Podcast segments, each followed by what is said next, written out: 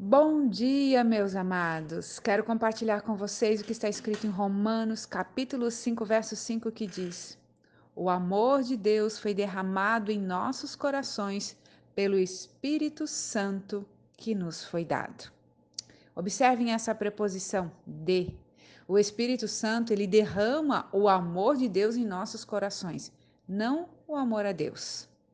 É como se Deus entregasse através do Espírito Santo, um balde de amor e nos banhasse nele.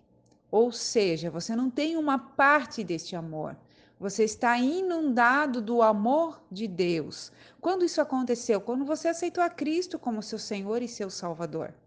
Você aceitou o amor de Deus em você.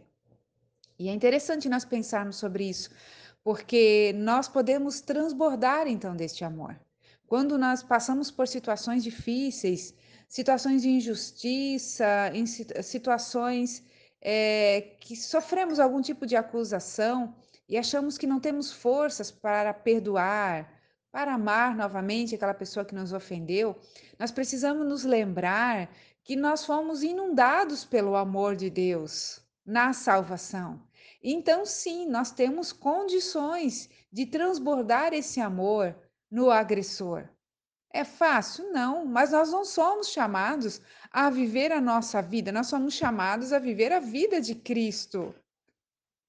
E a vida de Cristo é inundada pelo amor de Deus. Ele demonstrou isso na cruz.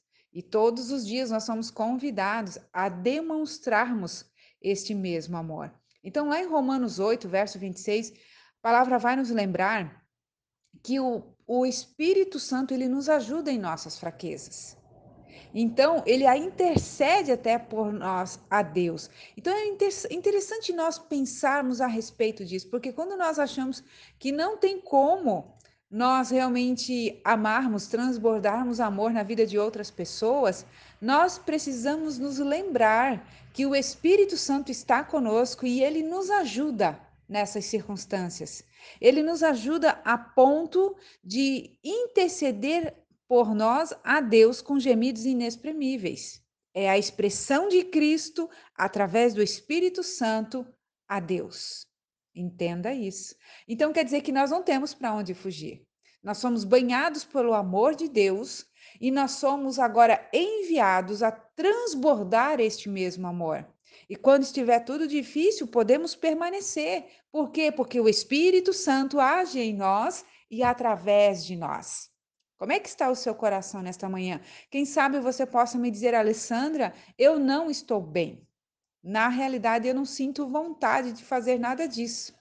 Então, essa é a vontade do ser humano, que reage às circunstâncias.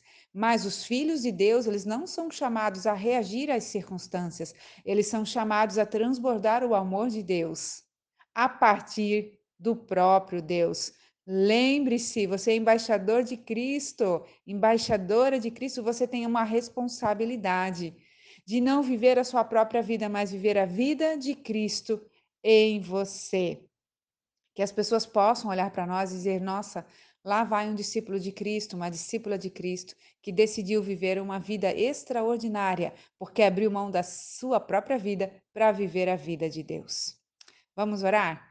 Pai, no nome de Jesus, colocamos as nossas vidas diante da tua presença nesta manhã. Te agradecemos, ó Pai, pelas tuas inúmeras e maravilhosas misericórdias que se estendem sobre nós. Quando nós achamos que não temos condições e já queremos jogar tudo para cima, queremos largar de mão, a tua palavra vem e nos lembra que não é na nossa força, não é nas nossas habilidades, não é no nosso amor, não é na nossa habilidade de perdoar, mas tudo vem de ti. Somos banhados no teu amor. E quando estamos fracos, o Espírito Santo ainda nos ajuda em oração. Então, Senhor, que nesta manhã nós possamos render o nosso coração diante de Ti, reconhecer as nossas fraquezas e se levantarmos, porque o Filho a Filha de Deus pode se levantar e viver uma vida extraordinária para a glória de Deus. E desta forma, transbordaremos o amor, a compaixão, a misericórdia que mesmo recebemos de Deus e agora temos para dar ao próximo. Assim nós oramos e nós te agradecemos. Amém, Jesus. Que o amor do Senhor encha o seu coração de paz e alegria, que esta verdade se torne clara ao seu espírito e que você transborde neste amor que vem de Deus. Deus te abençoe.